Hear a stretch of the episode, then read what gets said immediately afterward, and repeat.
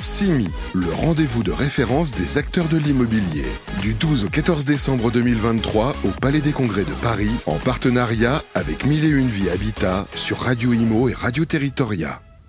Eh bien, rebonjour les amis, il est exactement 17h, on est en direct, vous êtes sur Radio Imo, Radio Territoria, on est ravis d'être avec vous. Premier jour de l'édition 2023 du 6000, le grand rendez-vous de l'immobilier, de ceux qui plantent et qui élèvent de la ville. C'est joli. ça. Je plante de la ville et j'élève de la ville avec les fabricants euh, de l'immobilier, mais pas que, mais aussi de la fabrique des morceaux de vie et des morceaux de ville. Ça va plutôt bien ensemble. Dans un contexte un peu particulier, soyons clairs, hein, on ne peut pas dire que l'industrie immobilière aujourd'hui soit dans un état moral exceptionnel, mais les solutions existent. Et c'est pour ça qu'on est avec vous jusqu'au 14 décembre, jusqu'à jeudi, vous pouvez nous venir nous voir. On est ici, Porte Maillot. Merci d'être avec nous. On va parler d'un projet extrêmement intéressant avec euh, une professionnelle euh, de l'activité. Elle est directrice de l'innovation urbaine et des grands projets. C'est GA Smart Building. C'est Nathalie Chapuis. Bonjour, merci de m'accueillir. Comment ça va, Nathalie? Très très bien, je vous remercie. Vous avez, vous avez une qualité extraordinaire, c'est que quand vous souriez, il y a tout qui sourit chez vous. oui, Voilà. ça, certainement. C'est réjouissant dans une ambiance qui est un peu particulière, soyons-le, euh, disons-le, avec un- une industrie un petit peu chahutée. Euh, on s'est dit, euh, Nathalie, qu'il fallait euh, faire un peu d'actu sur des projets un peu iconiques, emblématiques. Et il y en a un qui se dégage assez bien, c'est le projet de la Cité universelle dans le 19e arrondissement. C'était un appel à manifestation d'intérêt. Absolument. Et vous l'avez gagné haut la main avec plus de 30 mètres ca- 000 mètres carrés développés. Pour ceux qui le qui connaissent, c'était la préfourrière de Pantin Absolument. extrêmement intéressant comme, euh, comme secteur et vous allez tout requalifier. Euh, c'est un projet colossal. Dites-nous en quelques mots parce que ça a l'air vachement, euh, vachement innovant. Bah, écoutez, merci beaucoup de nous inviter pour en parler déjà, parce qu'effectivement, c'est un projet dont on est très fiers et qui nous tient beaucoup à cœur. Euh, ce projet effectivement est issu d'une consultation euh, euh, d'appel à projets innovants. Il est né d'une rencontre que nous avons eue, donc nous, GA Smart Building, promoteur de l'opération, avec un athlète qui s'appelle Riyad Salem, un athlète paralympique, multiple médaillé olympique, mais qui est aussi un grand entrepreneur de l'ESS et qui euh, essaye de faire bouger les choses. Euh, nous aussi, dans notre industrie, donc la rencontre a été, euh, a assez instantanée. Et il nous a éveillé, il a éveillé nos consciences sur le fait qu'il n'y avait pas d'offre de, lieux sportifs qui soient adaptés au, au sport handicap à Paris, mais de façon générale euh, en France. Euh, on, est, on a d'excellentes équipes euh, euh, de sport adapté en France. On est champion du monde de rugby fauteuil, euh, enfin voilà, sur, sur tout un tas de sujets, mais on n'a pas les infrastructures adaptées, ou on les avait peu en tout cas à l'époque. Alors avec évidemment les JOP, euh, ça a permis de, de structurer un petit peu, mais l'idée c'est de la porter vraiment dans le cœur de la ville. Euh, et donc on, a, on est parti de cette réflexion-là, on a commencé à réfléchir avec lui en disant mais effectivement, est-ce qu'il n'y a pas euh, un, un lieu à imaginer qui reflète la société vers laquelle on a envie de tendre, une société qui est plus inclusive, qui est moins en silo avec les personnes, alors ce qu'il appelle euh, lui Riyad, les personnes extraordinaires d'un côté, en situation de handicap, et les personnes ordinaires que nous sommes nous, les personnes valides, et qui ont tendance à vivre chacune de leur côté alors qu'elles ont vrai. tellement à partager et, euh, et à s'enrichir mutuellement. Euh, et donc euh, voilà, on a commencé à y réfléchir sur l'aspect sportif. Et puis euh, rapidement, il en est venu à dire, mais attendez, il faut pas juste la salle de sport, il faut aussi un hôtel parce qu'il faut pouvoir accueillir là, Un ces- hôtel adapté. un hôtel qui soit adapté, parce que jusque-là, euh, quand on invite euh, les équipes, non seulement on n'a pas de lieu correct, on est obligé de déployer des rampes dans tous les sens pendant trois jours, de les rabattre pendant trois jours à chaque manifestation, mais en plus, il faut faire le ramassage scolaire le matin pour aller chercher euh, chacun des... Juste. Voilà, donc il faut aussi un hôtel, et puis maintenant qu'on parle d'hôtel, mais il faut aussi un pôle santé, parce qu'en fait, il faut des, des- médecins, évidemment, pour entourer des athlètes comme ceux-ci, etc. Et petit à petit, nous, en tant que promoteurs, on s'est rendu compte qu'il y avait sûrement une opportunité là de faire la démonstration qu'on pouvait concevoir autrement, quel que soit le programme qu'on développait, quelle que soit la fonction euh, qu'on apportait à la ville, c'est-à-dire et de l'hôtel et des surfaces de travail, parce que euh, vivre, c'est aussi travailler, et du commerce, et une salle de sport, et même une préfourrière qui sera intégrée, euh, réintégrée à l'intérieur de, Parce que la- de oui, oui, oui. euh, bon, malheureusement, la prépourière va continuer d'exister. Quoi. Ah, bah, Désolé encore- les amis. hein. Elle a encore du sens, mais Voilà. par exemple pour les personnes en situation de handicap, euh, je pense qu'il va falloir un petit peu de temps pour que les transports soient pas- euh, parfaitement accessibles, donc eux ils auront encore besoin de véhicules. C'est euh, en face de la Philharmonie, donc dans le 19e, c'est boulevard de la Villette. Hein. On est porte de Pantin, on oui, est pardon, avenue de la oui. porte de Pantin. Avenue de la Porte de Pantin, un environnement qui est quand même très contraint sur le plan urbanistique, bien évidemment, parce que très très dense. Euh, 30 000 mètres carrés de surface, ça sort quand?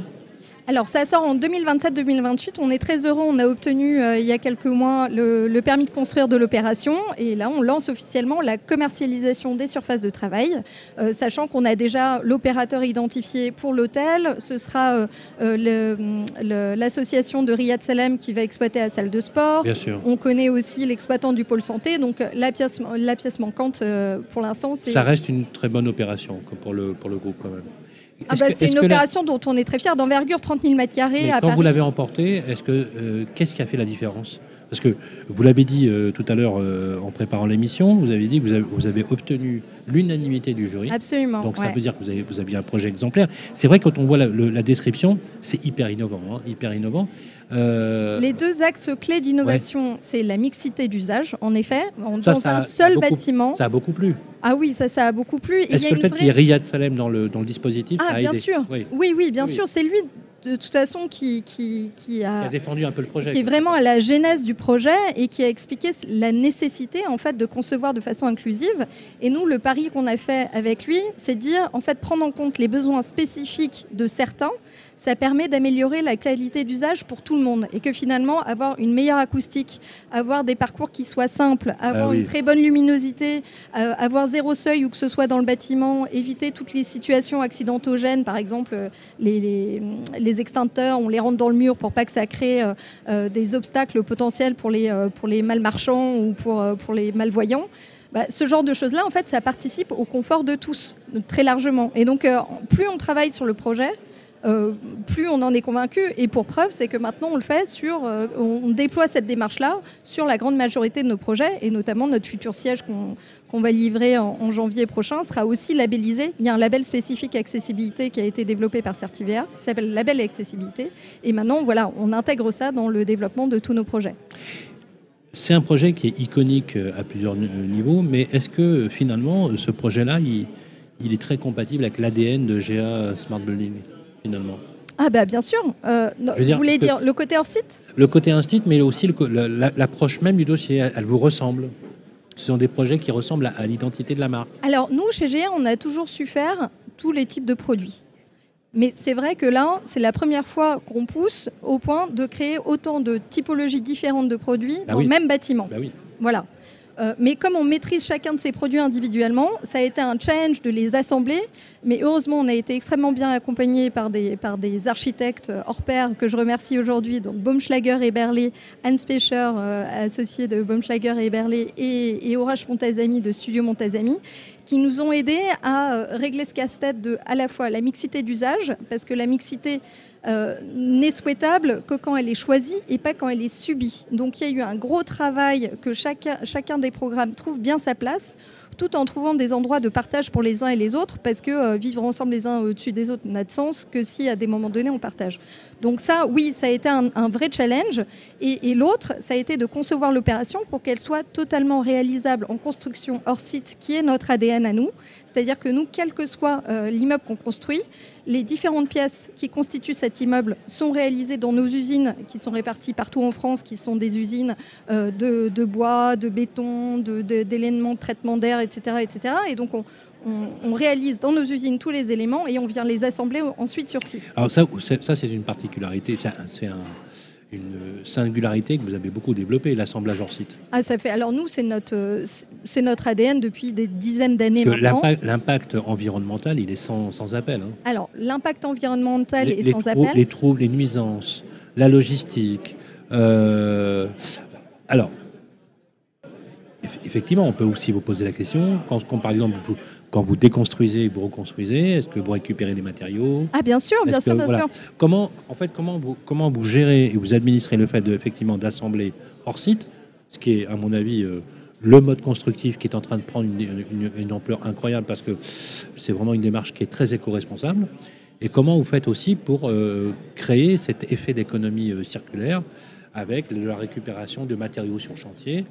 Il y en a même qui vont jusqu'à, euh, ça on l'avait déjà fait avec un cimentier, à récupérer des matériaux pour en faire des granulats et, du béton bas carbone, parce qu'il existe quand même, euh, pour casser un peu les clichés, du béton bas carbone. Il n'y a pas que du béton euh, hyper carboné. Alors je vais vous dire, nous on fait du béton très bas carbone qu'on a développé Ah bah voilà. nous-mêmes Voilà. avec, nos, avec nos experts et, euh, Ah, ça, et c'est des la, réponse à chercheurs. ceux qui- c'est la réponse à ceux qui vous, qui vous taxent de bétonneurs, vous savez. Souvent, vous êtes des bétonneurs, etc. Alors, On fait du béton Nous, notre ADN, c'est vraiment leur site. C'est-à-dire qu'on, notre, euh, c'est le fait de réaliser euh, les différents euh, éléments qui composent dans nos usines.